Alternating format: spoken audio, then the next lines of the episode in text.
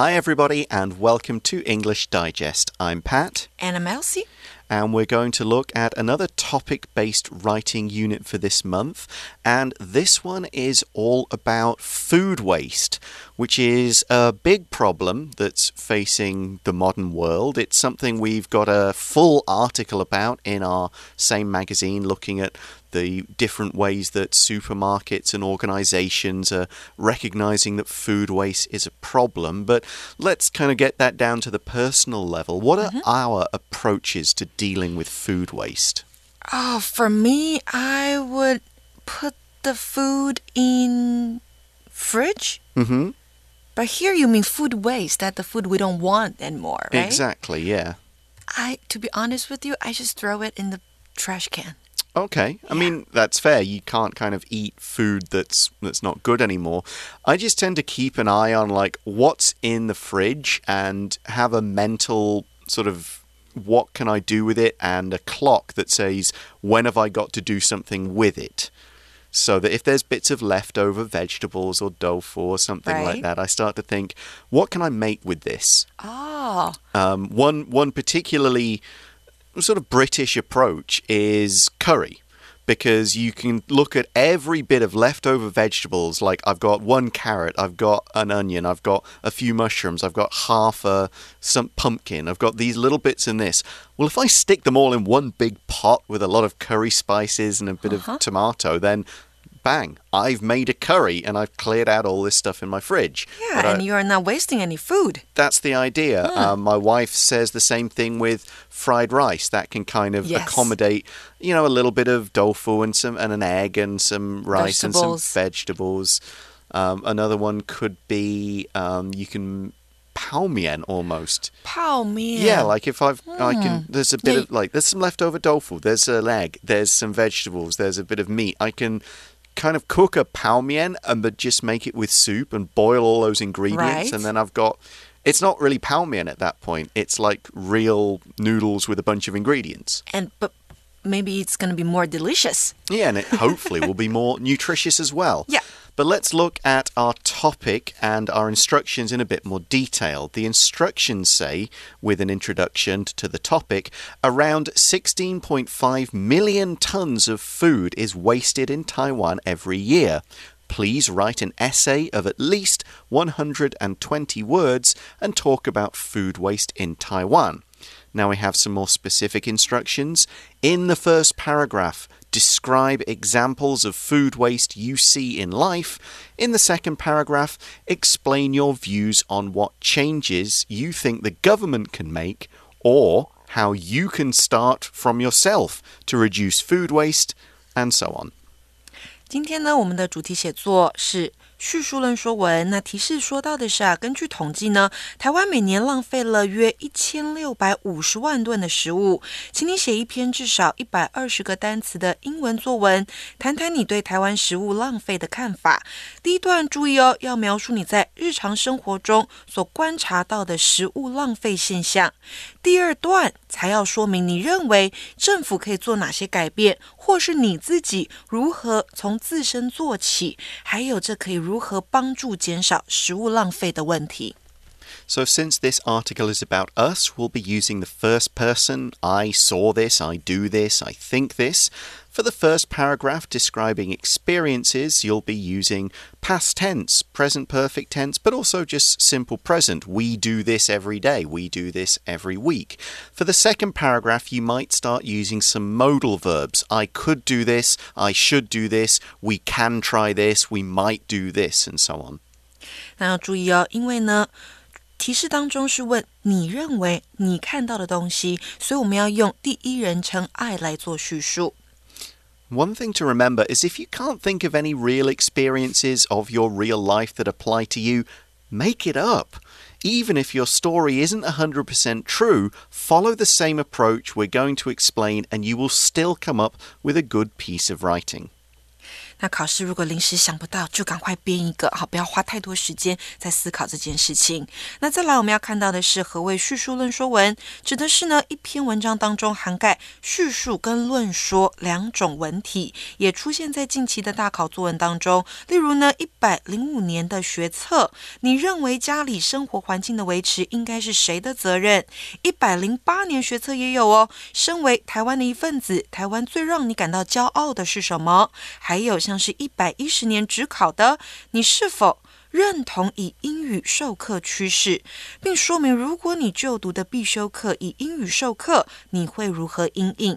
所以你看，这些都是考古题，都跟叙述论说文相关。那第一个部分，我们要叙述某个现象、经验或是事件；第二个部分，再针对主题加以论说，做出结论。啊，在最后的位置，那两部分的顺序也可以是对调的。So, this is kind of a mixed essay. The first part is like a narrative essay, you're describing things you've seen and experienced, but the second part it's more of an argument essay. You're giving reasons for something, you're supporting it, you're saying what this will achieve, and trying to convince your readers that this is a good idea. 接下来我们要写什么？怎么写？也是要小心的哦。英文作文的架构一样，我们分为引言 （introduction）、主体 （body） 还有结论 （conclusion）。那本篇叙述论说文也是要以这样子的架构来发展。So, as with all essays, we need an introduction to let people know what the topic is about, a body that gives us all of the explanation, your ideas, so your experiences, and then your arguments of what you could do, and then a conclusion to bring everything together. Introduction 是文章的引言，说明文章要探讨的动机。那全文的主旨句，也就是 thesis statement，常常在第一段就点出来。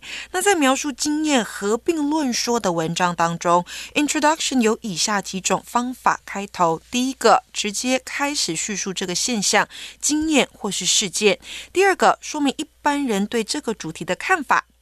以下两篇范文呢，都是在开头点出自己的经验，所以我们等下会来看范文当中到底写的是什么。Your introduction should be short and straight to the point. You'll need to use the key words food waste in the first sentence or maybe the second, as well as maybe the ideas of food waste in Taiwan specifically and it being a global problem. Just be careful not to write an introduction that's too long, as you may run out of time for thinking and space for writing the actual body. 没错，针对主题点出现象，然后呢，不要写的这么长，因为它只是 introduction 而已。再来才要到文章的主体，也就是 body 的部分。第一部分呢，通常是描述这个主题。第一篇范例，好，等下我们要看的第一篇，它在第一段就描述在日常生活当中观察到的食物浪费现象。第二部分则应该要说明自己对这个主题的看法，可以分析这个主题造成的影响，以及可以如何改变。那要注意议论的方向必须呼应。第一段所描述的内容，以达到文章的一致性跟连贯性。The body is all the key information, and this is where you need to follow the instructions in the prompt about paragraphs and what's in them, and you need to make sure your ideas build onto each other, flow from one to the next, that your points and your arguments are given support in the second paragraph, and so on. 最后呢，来到了 conclusion，也就是文章的结论，说明意义和体会。那在叙述论述文当中呢，我们可以第一个简单总结前面提到的重要性或好处；第二个对主题提出反省跟检讨，或者是改善的方法也可以。A conclusion should be short and it shouldn't introduce new information. Wrap things up and link back to the introduction and the main idea of your essay the problem of food waste and how to reduce it. So now we need to brainstorm and get some good ideas. 在我们今天的 brainstorming time 里头呢，我们可以用问题解决组织图来架构这篇写作的内容。你可以先设定你想要探讨的主题，并且写下这个主题的问题以及解决的办法。最后呢，你就可以把组织图所列出来的重点延伸整理成你的 outline。 You can brainstorm your ideas in lots of different ways, but you should definitely do it for pretty much any kind of article to get you thinking. Ways to do this include writing simple notes, making a word web, using a chart, making some bullet points. Whatever works for you, you'll find the best approach that gets you thinking of your ideas quickly. Now, since this article is all about problems and solutions, you can brainstorm these in a chart that makes it easier to see the relationship between each problem and its solutions. For example, problem food going bad in the fridge. Solution go shopping more often. Prepare food ahead of time and freeze it so that it doesn't go bad in the fridge. Then there's a problem. So that's a personal one, what you can do. The next problem is to do with more of a social problem, something that happens in society. Buffet restaurants throw away lots of food, and the solutions are mentioned here. France and Italy made laws that have made it easier to donate unsold food. France made it illegal to throw unsold food away, and then more governments should follow this example, copy these ideas if they're working. 所以上方的问题跟解决办法比较是私人的，那下方的呢就跟国家政府是有关系的。那接下来呢，我们要呃提供一些描写食物浪费可以用到的相关字词。那以下的字词呢都有丢弃的意思，提几个给同学们认识，像是呢。Throw something away or throw something out，那就把它丢掉。还有像是我们可以用 get rid of 这个片语来说。再来还有像是 dump。dispose of 或是 discard 都可以使用。那再来啊，形容食物坏掉的单字跟片语也有很多哦。我们可以用什么呢？像是主词放上食物，后面接 go bad，代表它坏掉了；go off，那就是变质、腐败了。那如果像是牛奶。牛奶类的制品，我们可以把它放在主词，然后后面用 go sour，那就是变酸。那还有像是 spoil 这样子的动词，也可以代表食物变质或是坏掉。那还有一个形容词 moldy，代表这个东西发霉了。So now let's put this brainstorm into the right order of sentences. Later we can connect them together and add more details, but we start with a nice simple structure. So, paragraph one with our introduction I have helped my parents shop and cook for as long as I can remember. So, this introduces the topic of food, and we know that's going to lead us to waste. And we also see straight away this is the writer's personal experiences. 他一开始呢提到自己自身的经验，那接下来就要谈论到观察到的现象是什么。So how do people waste food? In this case, it might be your parents or your family, his Yeah. parents or his family. Right, you're talking the personal experience of seeing food waste here. So we get to the main points of the body and how this leads to waste. A, we buy a lot of food. B, when we get busy, it's easy to let some of that food expire. So, expire means go off, go bad, not be good anymore. And C, we have to throw it out. So, this is where we get to the problem. The food expires. We've got the cause of the problem, buying too much, and the result of the problem, food is wasted. That covers all the things we need in paragraph one, all the personal experiences. What is food waste? How does it happen in this person's experience? Of course, we can add more details later and connect the sentences in the full paragraph, but this is a pretty good skeleton to build on. OK，所以我们这边看到呢，买太多造成食物浪费是这个人观察到的现象。那再来就是第二段，你应该怎么样从自身做起，帮忙减少浪费？那当然还有更多的 supporting details 细节，之后再增加。这边先将你的 outline 给整理好，架设好。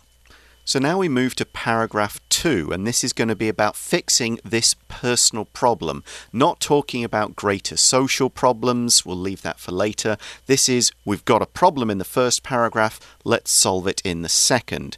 The best way to fix a problem like this is to go shopping more often. A, by only buying what we need, we can be sure we'll use everything before it goes bad. B, we could also prepare food ahead of time and freeze it. So these are the are the solutions to the issue. Since we've talked about a personal problem in one, we get personal solutions in two. That's how we match it and balance it. 是的，所以这边提到啊，那我们就只买需要的，确保坏掉之前能够把食物吃完。再来就是呢，也可以将食物保存在冷冻库。接着我们就要做出 conclusion 结论的部分了。 Yep, the conclusion is we can easily reheat our prepared food and make sure none of the food we've already bought goes to waste. So that's solving the problem. We explain exactly how the solutions work, we get to the answer that solves their personal problem, and that relates to the food waste problem we introduced in paragraph 1 and ties everything together. 最后呢，我们总结解决办法可以帮助我们办到的事情，然后再次去重申这件事情是很重要的，需要解决才不会造成食物的浪费。So, an outline can then have more details and transitions added when you turn it into a full essay. But with this kind of outline, it means you're following a logical, sensible structure. You can see in the outline, oh, I've missed a detail. Or you can see, oh, I've got too many details. Looking at your outline means you know you can take it out before you start writing the actual essay. Once you've written the essay, it's harder to go back and change it, but using an outline shows you where stuff is lacking, it shows you where you've got too much stuff, and allows you to fix all of that before you actually write the full thing. Okay, we're going to take a short break now, and when we come back, we're going to look through the full samples and see what our writers have done with them.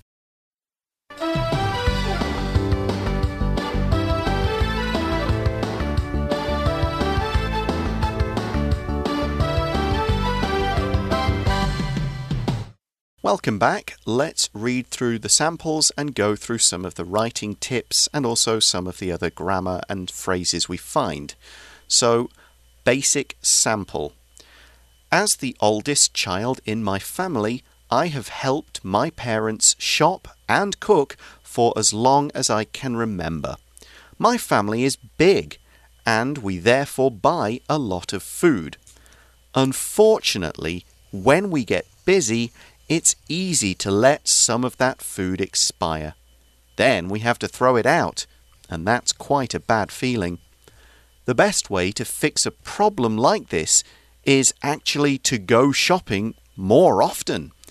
By buying only what we need for a few days, we can be sure to use everything before it goes bad. On weeks when we have spare time, we could also prepare food ahead of time and freeze it. That way, we can easily reheat our prepared food and make sure none of the food we've already bought goes to waste.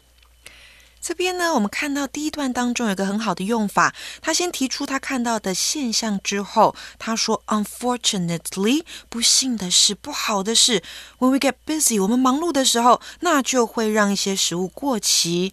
所以呢，unfortunately 可以带出。”食物浪费的这个事情。那接下来呢，我们还看到一个动词，当然我们一定要会，因为要写到食物过期，要用的是 expire expire。那接下来啊，在第二段当中，一个很好的用法，我们可以用 by，by，by 这个介系词加上 v i n g 来表示你所，来表示呢你所使用的办法。好，再来呢，我们还看到一个片语是 ahead of time. Pet, what does it mean? If you do something ahead of time, you do it before it's needed. You do it before the time when you actually require it. So if you're talking about making food, doing something ahead of time means you go, well, what could we eat for dinner on Friday?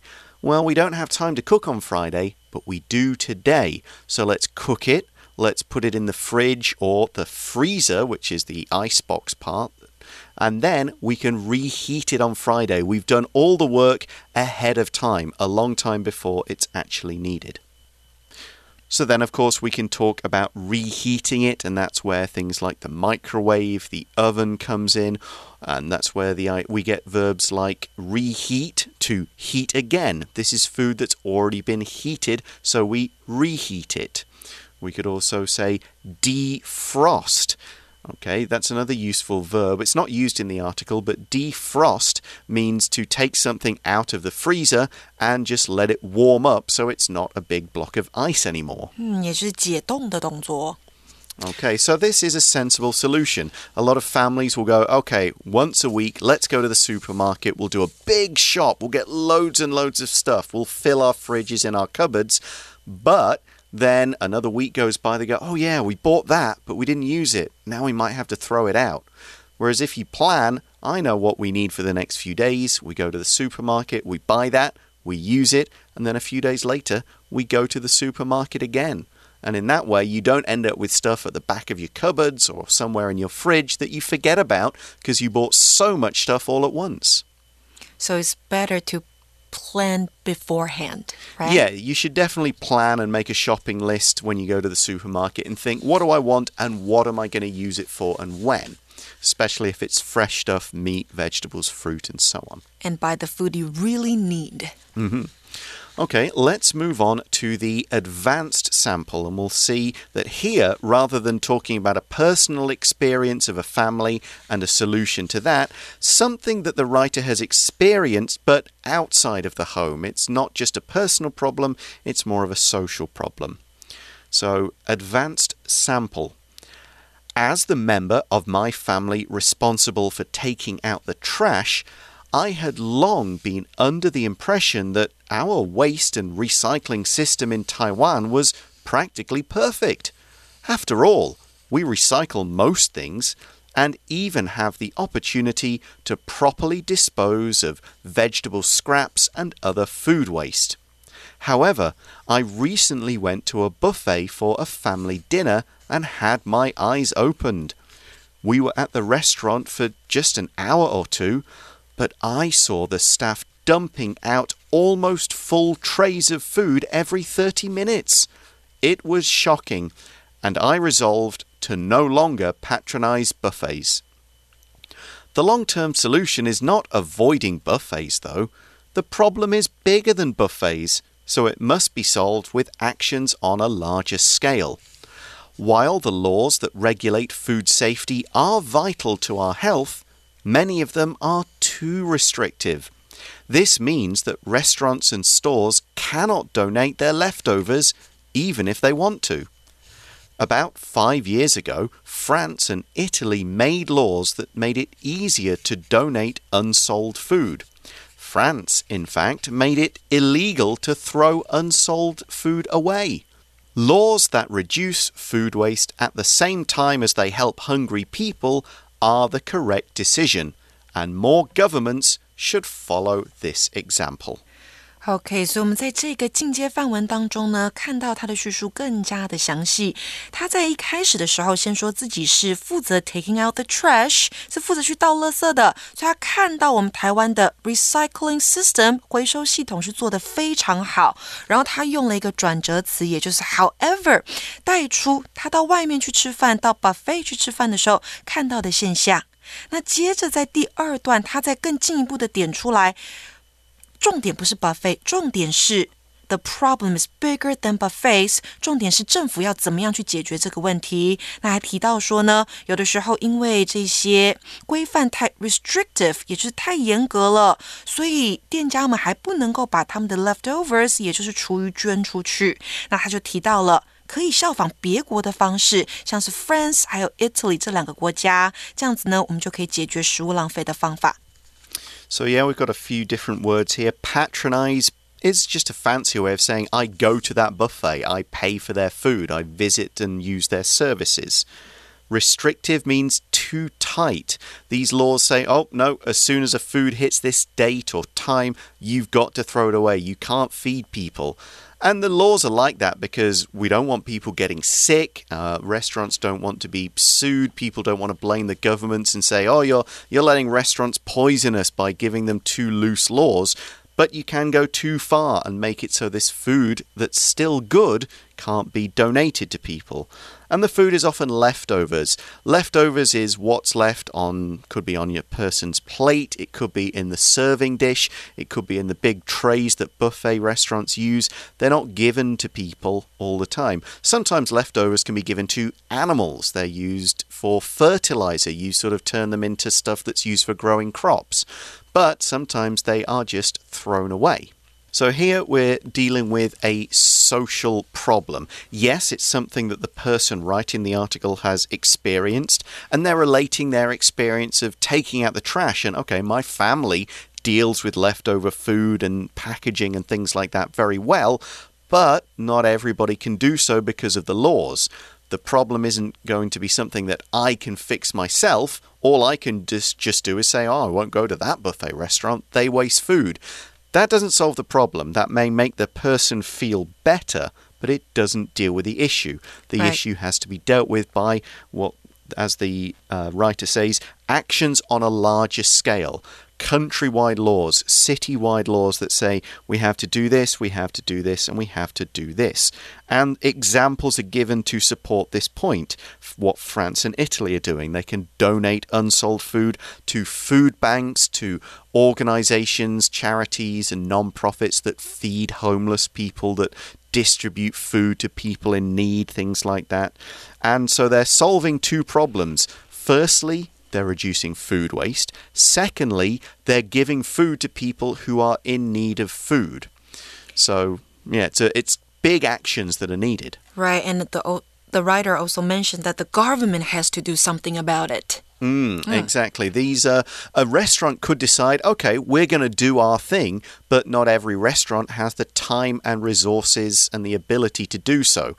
A government law and government support means that firstly, the restaurants have to do it or they'll be fined, and secondly, they can go, all right, government or all right, charity organization, we need help. We're going to apply to you. We'll set up a partnership.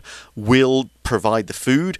Maybe you guys can collect it and give it to the right place. And that means that we don't have to spend all our time dealing with the problem.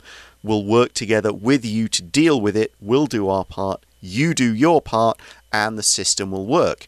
I mean, it could even provide jobs for people working for these charity organizations or government organizations that deal with it. So it's kind of a it's a difficult thing to do, and making new laws always faces resistance from people who don't want to change or that they know that it's going to make things more expensive. But it is the right thing to do. Yes，所以呢，在我们的 advanced sample 当中呢，我们把议题扩大，不再是 personal experience，现在已经变成了是整个社会国家的问题了。Yeah, you may have also noticed uh, vegetable scraps being used in paragraph one. Scraps is a useful word. It just means small bits and pieces. Uh, when you're talking about clothing scraps or scraps of material, it's kind of small pieces that have been cut from a larger cloth. Like if you had a cloth and you cut the shape of a t shirt out of it, there'd be a few bits of leftover stuff around the edges. Those are clothing scraps or material scraps. Vegetable scraps means like you cut the top off a carrot, you mm-hmm. cut the middle out of certain other fruits or vegetables. There's maybe a bit that's a bit brown that you think, I don't want to cook with that, so that's going to be left over when I'm chopping things up. Onion skins, banana peels, eggshells, seeds, all of those kinds of things. Leftover bits when you cook in the pot or that people leave a few bits of vegetable on their plate. Fatty bits of meat. That is food scraps. Right, and we usually throw them away. Exactly. But you can use them to give to animals, and you can certainly use them to uh, grow new things. You put them in your garden in the right kind of place, and they'll help you grow stuff. But that is all the time we have for today. Thanks for listening, everybody. Hope you've learned something from these writing samples, and we'll talk to you again soon. From English Digest, I'm Pat, I'm Elsie. and bye bye. Bye bye.